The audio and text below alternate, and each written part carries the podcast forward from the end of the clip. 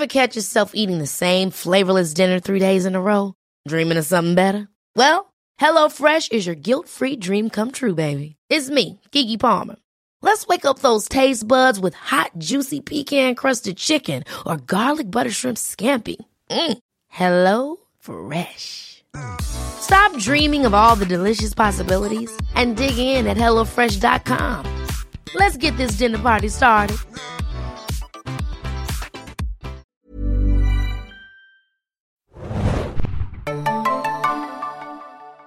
Herzlich willkommen, liebe Serienjunkies, zu einer neuen Ausgabe des Serienjunkies Podcasts. Mein Name ist Hanna und wir sprechen heute über ein sehr businesslastiges Thema, was aber natürlich auch mit Serien zu tun hat. Wir sprechen nämlich über den UK Launch und somit auch den Deutschlandstart dann ab Dezember von Paramount Plus. Und ich habe einen besonderen Gast bei mir im Abstandsstudio mit dabei, nämlich den Thomas Lückerath von DWDL. Moin Thomas. Hallihallo. Erzähl doch mal ganz kurz für Leute, die es vielleicht noch nicht wissen sollten, wer du bist und was du so machst. Ja, ich bin der Thomas, ich bin Chefredakteur und Gründer des Medienmagazins DWDL. Wir betrachten den, den Fernseh- und den Streamingmarkt hm, nicht so sehr im Detail, wie ihr es macht, sozusagen im Fiktionalen, sondern in der ganzen Bandbreite und ein bisschen mehr mit einem Business-Fokus und das seit äh, im Grunde genau 20 Jahren so ähnlich wie ihr auch. Äh, und deswegen äh, freue ich mich, dass wir immer mal wieder miteinander sprechen. Genau, Glückwunsch nochmal zum Jubiläum. Haben wir ja auch feiern dürfen neulich. Danke, wir waren danke. jetzt aber nicht in Köln, sondern wir durften Anfang der Woche nach London reisen und haben dort beigewohnt beim großen UK Launch. Erzähl doch mal ganz kurz, was haben wir da am 20. Juni eigentlich gesehen in London? Na, endlich mal wieder der ganz große Bahnhof, würde ich sagen, oder? Also man kam an, es gab einen gigantisch großen blauen Teppich, äh, eine wirklich durchgestylte äh, Event-Location mit nach meinem Gefühl handselektierten Hosts und Hostessen, ähm, die wirklich, ich glaube, hier einen Modelwettbewerb durchlaufen haben müssen.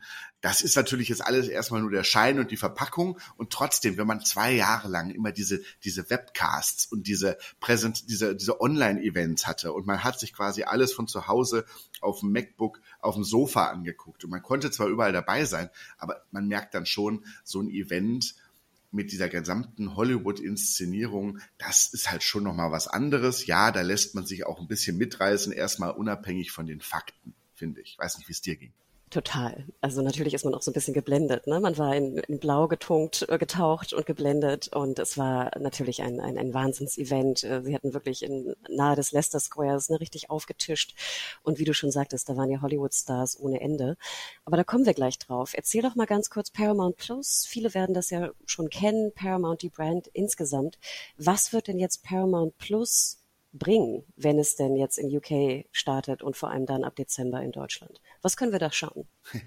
Ähm, well, yet another streaming service, kann man sagen. Also das ist erstmal vielleicht das Einfachste, um es zu beschreiben. Es wird Filme geben, es wird Serien geben, es wird Reality geben, es wird ein bisschen Doku geben. Also es ist, wenn man so will, ein Full-Service Streaming-Dienstleister, Streaming-Service, entstanden eben aus dem Hause ja, aus dem Hause Paramount, was eigentlich Viacom CBS war. Das Interessante ist ja, dass der Konzern sich dann quasi nach dem Streaming-Dienst benannt hat. Man hat erst den Dienst Paramount Plus an den Start gebracht und hat dann später gesagt, ach, dann nennen wir den Konzern jetzt auch so, wie es vielleicht die meisten in der Welt kennen, denn auch in Deutschland Viacom CBS.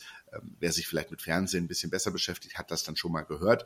Paramount haben vielleicht die ein oder anderen sogar noch von früher aus Kino, äh, Kinofilmen natürlich in Erinnerung äh, mit dem berühmten Berg, den man jetzt ja auch bei Paramount Plus immer für dieses tolle, äh, für den tollen Slogan A Mountain of Entertainment benutzt. Ich glaube, es wird ein relativ rundes Angebot.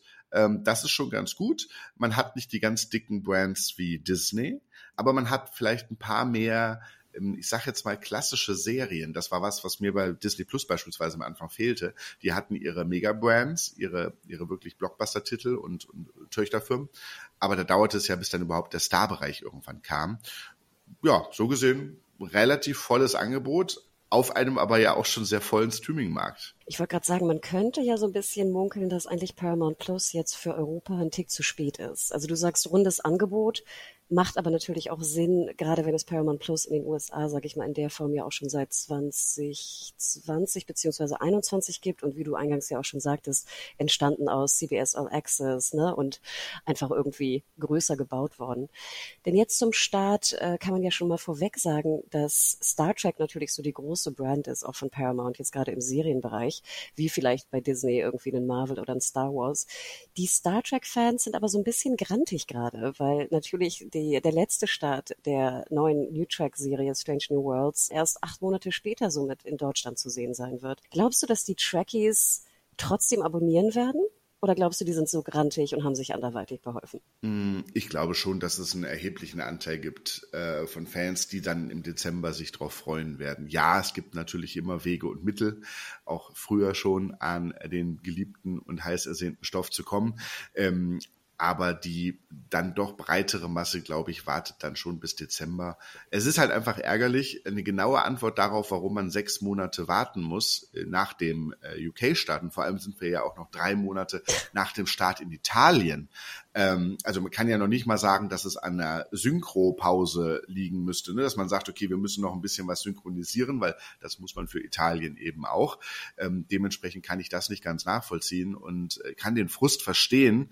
Aber irgendwie ist es dann so, ja, man, man ist dann gefrustet, aber wenn dann irgendwann das Geschenk vor der Tür liegt, dann will man es auch auspacken und dann, dann freut man sich auch drauf. Genau, du sagtest es schon, die Italiener werden äh, vor uns sozusagen starten, auch in Österreich und der Schweiz. Ne? Darf man auch nicht vergessen, natürlich auch ein bisschen größerer Markt insgesamt als vielleicht Italien. Neben Star Trek gibt es ja auch noch die, das ganze Taylor Sheridan-Universum, wie wir es immer nennen, also Yellowstone, Mayor of Kingstown, ne? Tulsa King, jetzt mit Sylvester Stallone, der auch vor Ort war. Wenn ich mir das so anschaue, habe ich so ein bisschen das Gefühl, dass ist sehr viel, also Track, Dad TV, bisschen Mom TV mit First Lady und ähnlichen Inhalten und Kids mit iCarly, Paw Patrol und dem üblichen. Kann man das so grob zusammenfassen oder bin ich zu gemein? Das ist gut zusammengefasst, aber du hast ja im Grunde fast niemanden ausgelassen. Also wenn ich was für, für ich sage jetzt mal für Mama, Papa und die Kinder habe, äh, also dann ist es ja durchaus äh, durchaus ein gutes Angebot. Ich glaube zum Beispiel, ich bin ja der Überzeugung, dass äh, dass zum Beispiel Yellowstone, da hatten wir ja auch schon mal drüber gesprochen. Ich glaube, dass das durchaus noch ein Erfolg werden kann. Ich weiß, das gibt's schon in Deutschland. Das ist so ein bisschen natürlich völlig untergegangen da, wo es bisher läuft. Aber ich kann mir vorstellen, dass das noch mal ein Zug bekommt. Denn es ist immerhin eine nachgewiesen sehr erfolgreiche Serie. Es ist eine gute Serie. Es ist ein Startpunkt gewesen für ein ganzes Franchise. Und ein bisschen beschleicht mich da das äh, Gefühl von Schitt's Creek, was in Deutschland erst bei äh, TV Now lief und leider von niemandem gesehen wurde. Äh, und ähm, wenn es dann aber auf einem breiter verfügbaren Streamingdienst ist, erreicht es nochmal eine ganz andere Zielgruppe.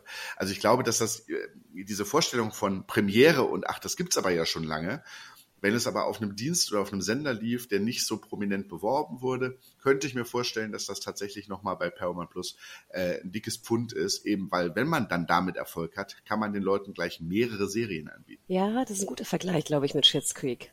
Ja, ich würde nicht dagegen wetten, Thomas.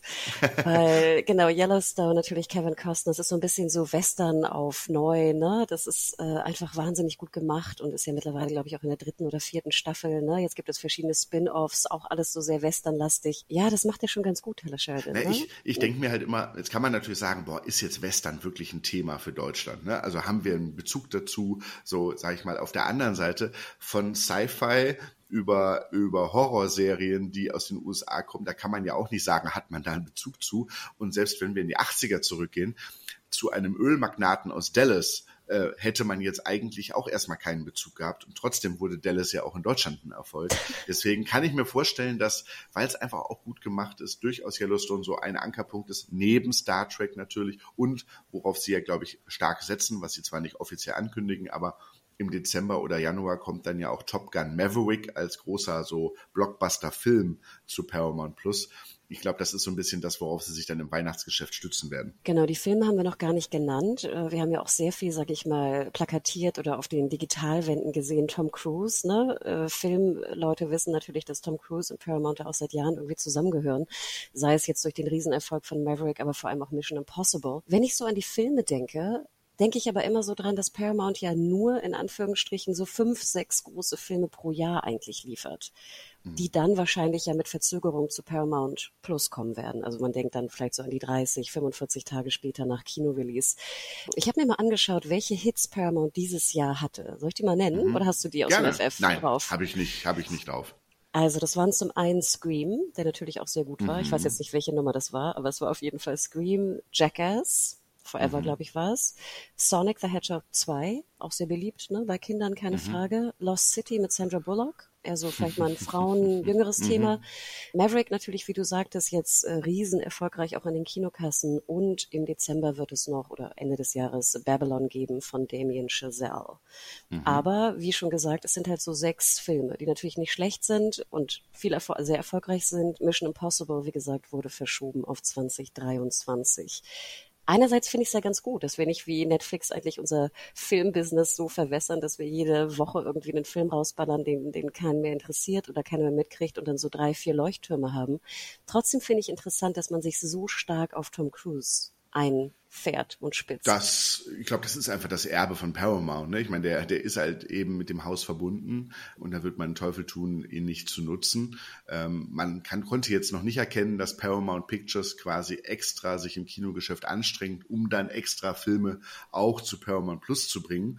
Da ist es schlicht und einfach die, die Zweitverwertung, e, eben jetzt viel schneller, als es früher üblich war mit Kinofilmen und Pay-TV und, und Free-TV ich, ich finde das mit so einem, also ja, es sind nur ein paar Filme im Jahr, aber ich finde es ja ohnehin erstaunlich, wenn wir überlegen, bei Streamingdiensten, ähm, da kommt, ich sag mal, alle zwei bis drei Wochen kommt dann mal wirklich ein richtiger Neustart. Also es gibt immer mal, was weiß ich, eine neue Staffel von irgendeinem Katalogtitel oder so, aber wenn wir über die, die Neustarts sprechen, die auch, sagen wir mal, beworben werden oder für die man auch ein bisschen Buzz generiert, haben wir alle zwei, drei Wochen was. Und wenn ich dann, sagen wir mal, fünf, sechs Filme im Jahr habe, habe dann eben noch zehn oder zwölf Serien, die im, im Jahr kommen, habe dann vielleicht drei, vier Realities und auch noch drei, vier deutsche Eigenproduktionen, dann habe ich diese Nadelstiche ja durchaus oft genug gesetzt. Das ist ja übrigens das, was ja die, die Sender, also die linearen Fernsehsender, so unfassbar frustriert. Das höre ich gerade in allen Gesprächen. Ein linearer Fernsehsender soll bitte ein 24-Stunden-Programm anbieten. Das heißt, ich muss ja Primetime-Fernsehen machen, aber auch ganz viel Massenware. Ich muss die ganze, den ganzen Tag ja mit irgendwas füllen. Und Streamingdienste haben den Luxus, dass sie ja eigentlich immer nur mal so ein Primetime-Highlight brauchen und eben nicht die Masse produzieren müssen. Und deswegen kann ich mir auch vorstellen, dass ja die Filmauswahl bei Paramount jetzt nicht groß ist, aber es kommt eben originär aus dem Kino. Das ist bei Netflix bei mir immer so ein bisschen, da denke ich mir manchmal, naja, das ist halt so ein bisschen Made-for-TV-Movie, ne? Also das ist auch nur kurz an Lifetime vorbei. Ach, bei Don't Look Up und Co., ne? Mit Budgets von 200 Millionen aufwärts. Aber nein, ich gebe dir recht. Das Gros ist schon sehr, ne? Ähm, who cares, so ein bisschen, ja. Ja, nein, also Netflix hat definitiv auch gute Filme gemacht. Das wollte ich jetzt nicht abschreiten, aber schauen wir mal, wie viel sie in Zukunft machen, weil da, naja, tut sich ja auch viel, was die Kontrolle der bisher so breit gestreuten Ausgaben angeht. Absolut. Und aber so wie du Paramount Plus gerade beschriebst, finde ich ja, ist es eigentlich die komplette Konkurrenz zu Disney.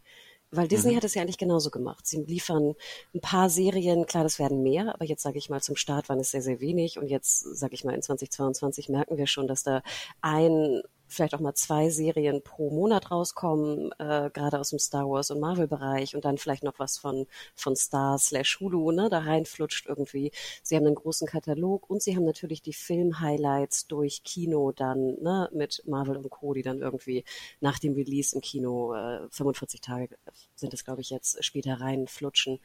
Und sie liefern ja auch so ein bisschen Mom TV, Dad TV und Kids natürlich all the way.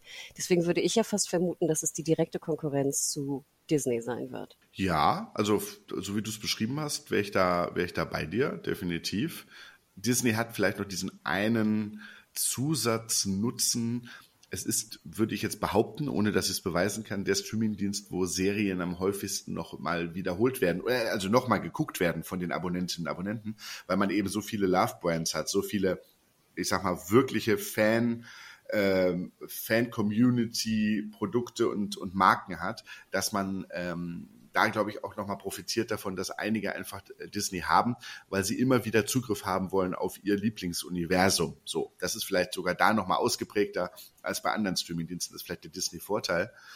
Ich glaube, wer sich von Paramount auch angegriffen fühlen muss, ist Netflix weil ähm, wir sprechen auch immer darüber, wie viel Geld gibt denn jetzt ein Haushalt eigentlich für Streamingdienste aus? Und Netflix ist da ja schon auf dem Weg eher so Richtung Sky vom Preis her, sagen wir mal. Also äh, das geht ja schon auch nach oben ganz schön. Also das, das alte, das, das sozusagen Sky mit Set-Top-Box meine ich jetzt. Da sind wir ja, wenn wir HD gucken, dann, also dauert nicht mehr lange, dann sind wir da tatsächlich bei den 20 Euro angekommen. Und dann ist natürlich Paramount Plus 7,99 Euro. Auch Disney deutlich günstiger. Amazon kann sich sowieso günstiger rechnen. Apple TV ist günstiger. Das heißt, die Frage, dann kommt irgendwann die Frage, nehme ich zwei andere Dienste oder nehme ich Netflix? Und ich glaube, das wird für, gerade für Netflix ein großes Problem. Dann besprechen wir es doch einmal. Genau, du sagtest schon 7,99, also 8 Euro grob, äh, finde ich ja auch einen guten Preis, ehrlich gesagt. Ich glaube, da wurde ja auch lange drüber, sage ich mal, gerätselt, wie viel es jetzt kosten wird. In Deutschland wird es aber noch eine andere ähm, Variation geben, Paramount Plus sehen zu können, nämlich über eine Art Bundle über Sky Q Cinema. Wir nennen das immer so die, die Bundle Buddies, die sich da irgendwie zusammenfinden. Ne? Wir kennen das ja auch in Deutschland von von anderen Unternehmen. Was denkst du zu diesem Angebot und diese äh, Bandelei mit Sky Q Cinema? Na, für Paramount ist es kostenlose Werbung, denn man kann davon ausgehen, dass Sky dann eben im Dezember von sich aus auch Werbung schalten wird, dass äh, Paramount Plus jetzt für Sky Q Cinema Kunden äh, inklusive ist. Das heißt, die haben schon mal einen großen Batzen des Media-Budgets quasi auf Sky äh, abgewälzt, wenn man so möchte. Und für Sky gibt es eine gute Rechtfertigung zu sagen, warum ist eigentlich unser Standardprojekt, äh, Produkt, also Sky Q, das, wo, wo Sky-Premiere ja herkommt, von der Box im Wohnzimmer sozusagen oder auch als die Entertainment-Zentrale fürs ganze Zuhause zu sein, dass man das nochmal aufwertet. Denn schließlich ist es nicht gerade günstig. SkyQ ist aber tatsächlich eine interessante Plattform, weil sie wirklich so viele Streamingdienste vereinen wie sonst niemand. Also wenn wir jetzt eben, jetzt kommt Paramount Plus dazu, aber still und heimlich ist ja auch schon Peacock da verfügbar, das Angebot von NBC Universal. Ähm, das heißt, die haben schon eine ganze Menge drauf bei, bei Sky und es hilft halt dieses teure Angebot, gerade im Kontrast zu Wow, zu rechtfertigen. Ich finde ja auch ganz interessant, ich hatte nie Sky Q, aber es ist ja auch so ein bisschen dieser Plattformgedanke so aller Telekom, ne? Ich sitze vorm Fernseher, ich habe eine Box und alles ist in dieser Box, ne? Ich habe nur eine Fernbedienung in der Hand, ich kann jede App irgendwie noch dazuladen, ne? kann mir ein eigenes Streaming-Angebot holen und sehe hoffentlich mit, einer guten, mit einem guten Algorithmus, was ich gerade gucken soll. Und da glaube ich, wird es ja auch jetzt, wo immer mehr Streamingdienste auf den Markt kommen, wird es wahrscheinlich auch viele Menschen geben, die sich jetzt nicht so intensiv inhaltlich äh, auseinandersetzen mit den Inhalten, wie wir es tun, einfach sagen, okay, dann nehme ich einfach das Sky Q-Paket, äh, da sind ein Cinema-Paket, da sind ein paar Sachen drin und vielleicht buche ich dann mal ab und zu noch was dazu über die Plattform. Aber wie du schon sagtest, es wird halt, ich glaube, über 30 muss man ungefähr zahlen und mhm. dann im zweiten Jahr ne, über 40, so wie ich mir das gerade angeschaut habe, aber da gibt es auch verschiedene Pakete, auch ob du Netflix jetzt in HD haben willst oder in UHD oder was auch immer. Aber da dachte ich mir auch schon, ich glaube fast und ich befürchte das, Thomas, dass es die Brand auch so ein bisschen verwässern wird. Dass, sage ich mal, Leute auch denken werden, hä, ich krieg das doch umsonst via Sky, irgendwie so eine News-Überschrift einfach mal aufge, aufgeschnappt. Und dann sind sie so ein bisschen enttäuscht nachher, wenn sie Wow abonnieren für einen Zehner ne, und sehen, oh shit, äh, mein Halo oder mein Star Trek ist da gar nicht mit drin. Glaubst du nicht? Ich befürchte das ein bisschen. Hm. Also wenn das Sky Ticket noch heißen würde, würde ich deine Sorgen äh, teilen. Ich glaube, da kommt jetzt, ich meine, gut, die Frage ist halt, ob Sky Ticket in Gedanken im Dezember immer noch sozusagen als Marke rumgeistert. Aber äh, ich meine, mit dem Rebranding hat man es jetzt ganz gut davon getrennt. Äh, zumindest für dieses Argument. Eigentlich ist es natürlich lustig, dass wenn jetzt eine Serie, wenn Sky eine Eigenproduktion macht, wenn die nächste Staffel von der Pass kommt beispielsweise, muss ich jetzt immer bewerben, demnächst bei Sky und Wow. So, das war bisher natürlich einfacher, wenn man sagen kann, kam halt auf Sky also insgesamt ist die Umbenennung von Sky Ticket eher komisch oder fragwürdig. Hilft, glaube ich, nur, die Marketingbudgets zu senken, weil man die Werbekampagnen von Now aus Großbritannien jetzt einfach mit einem Strich mehr dazu, dann wird aus Now Wow, Glückwunsch, hat man Geld gespart. In dem Fall von Paramount Plus ist es, glaube ich, ganz hilfreich, weil ich glaube, die Erwartungshaltung, dass ich bei dem, ich sag mal, abgespeckten Angebot jetzt nicht noch alles Mögliche mit dabei habe, ich glaube, das hält sich in Grenzen. Apropos der Pass, wir müssen noch ganz kurz über die deutschen oder auch europäischen Eigenproduktionen reden. Denn Paramount, wie du schon sagtest, rundes Angebot, ne? jetzt kommt der etwas verspätete, sag ich mal, Europastart. Sprich, sie werden und gehen schon in die, in die PR eigentlich mit den neuen deutschen Originals. Ähm, was denkst du über die?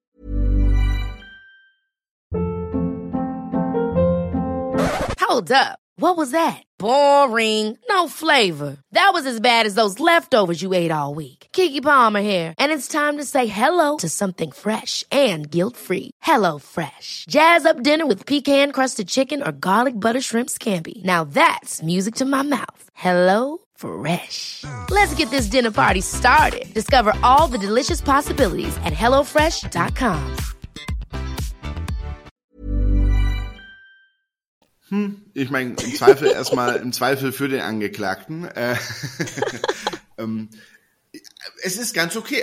Ich finde es erstmal ganz schlau, dass man schon mal Produktionen ankündigt und auch schon mal macht, äh, bevor man in Deutschland startet. Das ist ja schon mal äh, vom zeitlichen her ganz clever, dass man zum Start auch was hat und dann nicht erst sagt, hier sind wir erstmal mit aller amerikanischer Ware und wir kommen demnächst irgendwann mal mit Eigenproduktionen. So hat's Disney ja gemacht so gesehen sind die da zumindest ganz klug unterwegs, was die Zeitgestaltung angeht.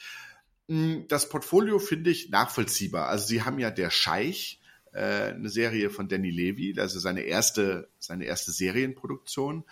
Hm, das bringt dir halt ein bisschen Aufmerksamkeit, ne? Uh, der erste, die, erste Serie von Danny Levy. Äh, und es ist so eine, ja, eine Betrugsgeschichte, so ein schmissiger Roadmovie, sage ich jetzt mal. Das, das verkauft sich, glaube ich, über diesen Bild, über dieses Bildstarke, dieser Fake-Scheich, der alle reinlegt und eben die Tatsache, dass ein berühmter Filmemacher dahinter ist. Und dann gibt's diese Cyber-Thriller-Serie Thin Line über zwei, oh, den Begriff finde ich furchtbar, Hacktivistinnen, ähm, die sozusagen die Welt retten wollen mit ihren, mit ihren Hackerkünsten äh, oder eben auch möglicherweise auf die dunkle Seite wechseln da merkt man so vom Pitch her, die wollten halt irgendwas haben, was vom Thema her total up to date ist. Ne? Also wir müssen irgendwie was haben, was total gerade absolutes Thema ist. Und da hast du dann natürlich irgendwie Cybercrime und Umweltschutz, mega Auftrag, boom, zack, mach uns eine Staffel. So, das hat man, da hat man den Pitch finde ich so vor Augen bei den beiden Serien. Ich weiß nicht, wie es dir geht. Ja, wo ich immer dachte, oh Gott, Hacker-Serien in Deutschland, da kriege ich schon äh, also da, da sträubt sich bei mir schon alles. Ich denke so, oh, das kann aber auch zu 90 Prozent einfach in die Hose gehen. Ja, das stimmt. Aber ich sag mal im Zweifel für den Angeklagten. Aber sonst bin ich da bei dir. Worauf ich mich persönlich freue, ist Simon Beckett's Die Chemie des Todes. Ähm, wobei das ja skurrilerweise, also das wird so halb als deutsche Eigenproduktion angekündigt. Aber eigentlich ist nur die Idee zu der Verfilmung aus Deutschland, weil das Buch eben in Deutschland so erfolgreich war und eine deutsche Produktionsfirma gesagt hat, wollen wir das nicht zur Serie machen, dann aber Paramount gesagt hat, ja okay, machen wir, aber bitte in Großbritannien mit internationalem Cast, damit wir nachher nicht so die Brunettis in Venedig haben, ja, wie, so, wie bei der ARD. Und deswegen ist es zwar so ein bisschen schräg, dass sie es als deutsche Eigenproduktion ankündigen, da spielt zwar auch mal jemand Deutsches mit, so, äh, und wie gesagt, die Grundidee der Verfilmung stammt aus Deutschland, aber es ist ansonsten eine britische Produktion. Vielleicht noch eine Frage diesbezüglich. Ich habe ja so ein bisschen das Gefühl, dass deutsche Eigenproduktion, klar, es gibt auch Quoten und ähnliches, ne, die erfüllt werden müssen, aber das sage ich mal so, der deutsche Eigenproduktionshype auch so ein bisschen abgenommen hat. Also wir sehen, Amazon macht ja eigentlich nur noch irgendwie ein, zwei riesige, große Highlight-Produktionen irgendwie pro Jahr, wenn überhaupt. Netflix gefühlt, finde ich, geht auch, schraubt ein bisschen runter. Magenta zieht sich irgendwie komplett aus der Eigenproduktion, deutschen Eigenproduktion zurück. Ist nicht die momentan so ein bisschen der Vibe bei den Streamingdiensten, ne, bei den US-Streamingdiensten, mhm. weniger deutsche Serien zu produzieren? Mhm. Also sie müssen ja einen gewissen Anteil europäischer Serien produzieren. Das verlangt ja die Europäische Union ähm, als Vorgabe für, für internationale Streamingdienste. Das heißt, sie werden einen gewissen Anteil weiterhin machen. Aber ja, ich teile deine Ansicht. Ich glaube aber auch, ähm, also ich selber erinnere mich dran, dass ich 15 Jahre lang bei allen Interviews mit deutschen Sendern immer gefragt habe, ja, was macht ihr denn so an Serien? Was macht ihr immer ja. endlich geile deutsche Serien? So. Und das war quasi wie so, man musste das machen. Also das war so, äh, man, man hat jeden Pay-TV-Sender gefragt, ja, wann, wann fangt ihr denn endlich an? Wann macht ihr denn mal was? So. Und dann kamen die ersten Produktionen, mal waren sie gut, mal waren sie eher nicht so. Häufiger waren sie eher nicht so. Und ähm, und dann irgendwann stellt man sich die Frage, okay, was genau ist jetzt eigentlich der Mehrwert davon, dass ich eine deutsche Produktion, also es stärkt den Produktionsstandort, wir schaffen Arbeitsplätze, wir, wir fördern den Nachwuchs, wir fördern vielleicht auch den, den Standort dann für die Zukunft. Das ist toll. Aber wir gucken doch mittlerweile spanische Serien, südkoreanische Serien, italienische Serien. Wir haben immer schon dänische und schwedische und so mitgeguckt. Ähm, und ich glaube, von diesem Fokus auf lasst uns was Deutsches machen, würde ich behaupten, die Streamingdienste sind das ist nicht mehr ganz so wichtig. Aber es bleibt die Bereitschaft, in jedem Land zu gucken, ob es gute Geschichten gibt. Und das ist ja toll. Dass eben in Südkorea was entstehen kann, dass auch aus Deutschland ein Hit wie Dark kommen kann und so. Das finde ich schon cool. Ich gebe dir recht. Also ich hoffe, dass wir einfach nur so gerade in so ein bisschen so ein Tal sind, wo vielleicht die deutschen Serien nicht ganz so der große Wurf sind, aber du hast natürlich absolut recht, wenn wir uns bei Netflix die Charts anschauen, wie viele spanische Serien da eigentlich jede Woche in den Charts sind. Das ist ja schon verrückt geradezu. Und ich gucke mir auch so meine Listen an, dass ich mittlerweile eigentlich 25 bis 30 Prozent europäische Serien gucke. Weniger mhm. deutsche, aber europäische Serien. Und das ja. finde ich ja schon erstaunlich. Wobei, also was, was mich umtreibt seit, seit zwei Jahren, ist die Frage, ob die Serie nicht eigentlich leider tot ist. Denn die meisten Projekte, die wir als Serien bezeichnen, sind ja im Grunde immer Limited- oder Miniserien. Also ganz, ganz oft sechs oder acht Folgen. Es gibt einen Plot, der ist mehr oder weniger abgeschlossen. Wenn es ein Erfolg ist, erfindet man einen zweiten Plot. Aber die Character-Driven Serien, die im Grunde ja bei der Beauftragung noch gar nicht klar hatten, wie es überhaupt ausgehen soll. Also ich meine, als Breaking Bad beauftragt wurde, als Mad Men beauftragt wurde, offensichtlich als Lost beauftragt wurde, hatte ja niemand einen Plan, wie das mal enden soll. So, sondern man hatte erstmal die Geschichte und sagte sich geile Charaktere, tolle Geschichte. Jetzt fangen wir einfach mal an. So.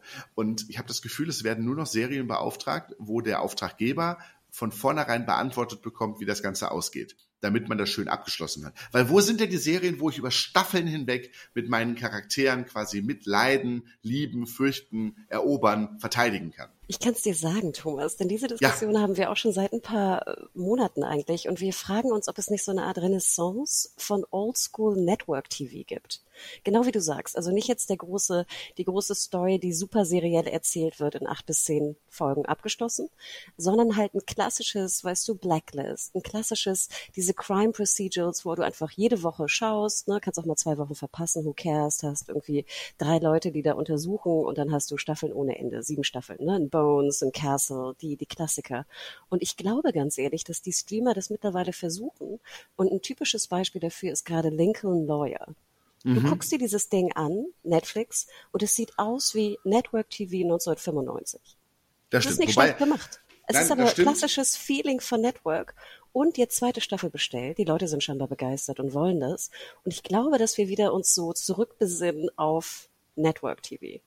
Ein Stück weit, ein Teil. Äh, ja, wobei ich würde Network TV noch unterscheiden wollen. Ähm, also ja, das auf jeden Fall. Network Crime TV nennen wir es so. Genau, also zurück zu zurück zu kürzeren Produktionen oder sagen wir mal so das Commitment für einen Abend und dann ist auch erstmal wieder gut. So, das sehen wir ja auch durchaus in der Renaissance von Filmen teilweise, dass man sagt, okay, ich möchte jetzt einfach für einen Abend Unterhaltung haben und möchte mich nicht gleich für zehn Folgen an was binden. So, genau. äh, man kann, wenn man möchte, aber im Wesentlichen kann man auch einfach eine Folge gucken und und geht irgendwie zufrieden ins Bett.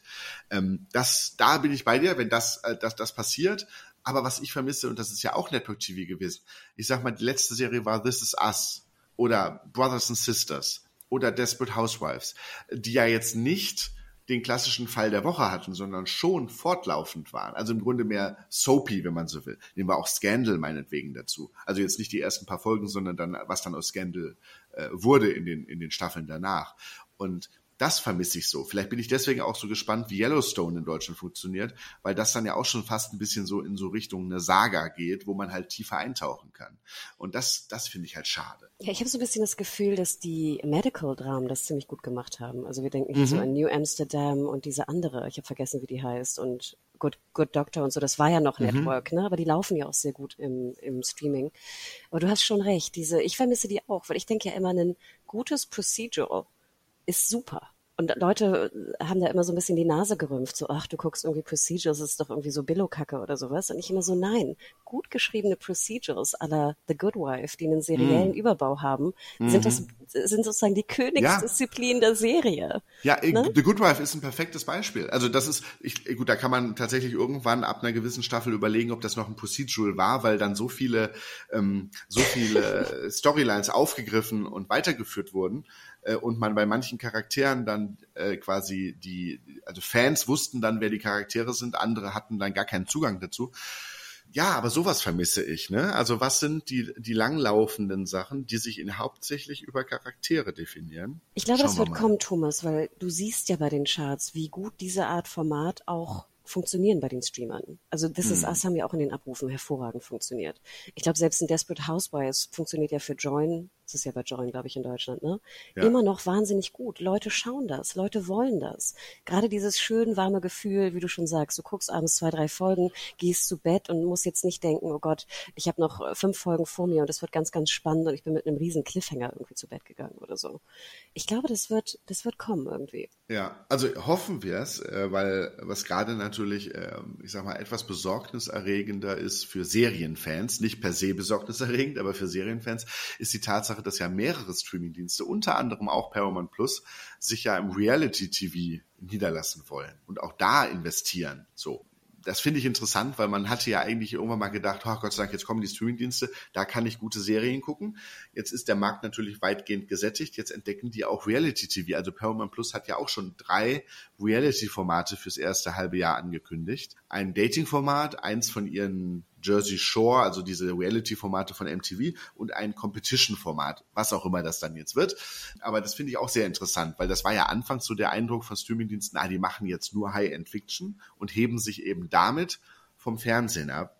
Und jetzt merkt man plötzlich auch die Streamingdienste, was du ja genau sagtest mit Lincoln Lawyer, wir merken gerade, die Streamingdienste sind eben doch kein eigener Wettbewerb, sondern am Ende müssen sie sich dann doch auch am Mainstream orientieren und landen dann eben auch bei Reality. Ich, ich habe nie einen Hehl daraus gemacht, dass ich ab und zu auch sehr gern Reality schaue. Deswegen finde ich das gar nicht, sage ich mal, so Okay. kritisch. Und ich bin ein großer Setting Sunset Fan. Aha. Deswegen kann ich da gar nichts sagen. Aber du hast schon recht. Also ich meine, die Budgets sind ja auch andere mittlerweile. Wir sehen das ja auch hier bei Kardashians, ne, bei Hulu slash Disney. Ne? Also selbst Disney hat sich ja ins Reality-Bed, sage ich mal, sehr mummelig reingelegt Das und hat stimmt. ich, will- ich will gar nicht wissen, wie teuer das war. Also ähm, nee, sie bieten, also das macht mir ja dann eher Sorge für die linearen Fernseher, äh, Fernsehsender natürlich Ja, ja, genau. Ne? genau. Das, Das das, ist, so ist jetzt die, die Perspektive. Klar, die habe ich jetzt so ein bisschen, weil wir ja die, die, die, die Fernsehwirtschaft dann im Hintergrund haben. Und das ist das Interessante, dass alle Fernsehsender, alle linearen Sender immer so gesagt haben, ja, die machen jetzt, da machen die Streamingdienste halt mal High-End Fiction Mhm. und wir machen alles andere. Und plötzlich merken die Fernsehsender, ach Mist, die machen ja auch alles. Und selbst, selbst Live-Sport, ich meine, Amazon hat sich Live-Sport gesichert. Also es ist nichts mehr heilig. Ähm, das heißt, die Sender müssen sich auf einen sehr, sehr, sehr viel intensiveren Wettbewerb einstellen. Die Streamer aber eben auch, so wie wir es ja eben auch schon festgestellt haben. Paramount Plus, äh, die Menschen warten nicht drauf.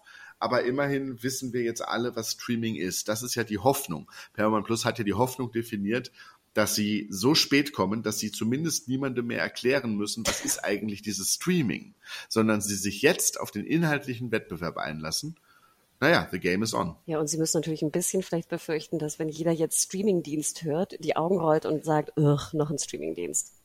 ja, das ist wohl wahr. Thomas, ich danke dir sehr. Wo kann man dir vielleicht noch in den Social Media Kanälen folgen für vielleicht noch weitere Informationen zu Fernsehen, Serie und Paramount Plus? Gerne natürlich äh, DWDL folgen bei Twitter äh, oder Facebook, auch wenn das äh, für alte Leute zu sein scheint inzwischen. Äh, oder privat, Lückerath ist mein äh, Twitter-Name. Da gerne auch bei gerne folgen, wenn man ein bisschen mehr über Fernsehen und Medien wissen möchte. Bist du bei TikTok? Nein, ich konsumiere, ich konsumiere TikTok, also Moment, ich konsumiere TikTok sehr, sehr gerne und verschwende damit sehr viel Zeit pro Tag, aber auch sehr gerne. Ähm, aber äh, man wird mich weder tanzend noch äh, in irgendeiner Art und Weise kreativ vorfinden. Das überlasse ich dann anderen, die das definitiv besser können. Ich dachte, ich hätte jetzt was verpasst auf dem blauen Teppich. nein, nein. Also vielen Dank. Mir könnt ihr auch bei äh, Twitter unter Handle at Hannehuge oder bei Instagram at MediaHore folgen und dann hoffentlich zum nächsten Streaming-Launch spätestens, Thomas. Gerne. Mach's gut. Ciao. Tschüss.